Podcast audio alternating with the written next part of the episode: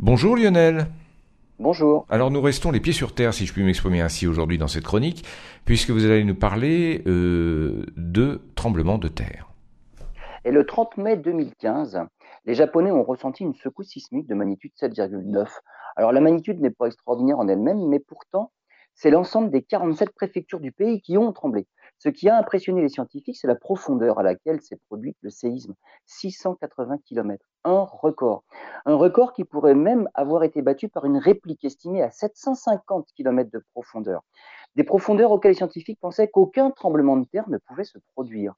Les tremblements de terre, en fait, se produisent le long des, plaques tectoniques dans la croûte terrestre, mais à moins de 100 km de profondeur. Au-delà des 100 km, on est dans le manteau supérieur et les roches à cet endroit-là sont à moitié fondues et il n'y a a priori pas de craquements possibles qui sont les causes des tremblements de terre.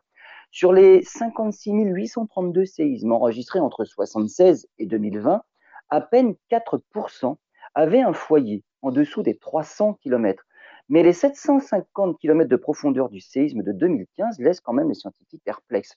Ils se situent dans le manteau carrément inférieur, dont on ne connaît pas vraiment la limite précise, et il faudra peut-être aussi revoir la structure et le fonctionnement interne de notre planète.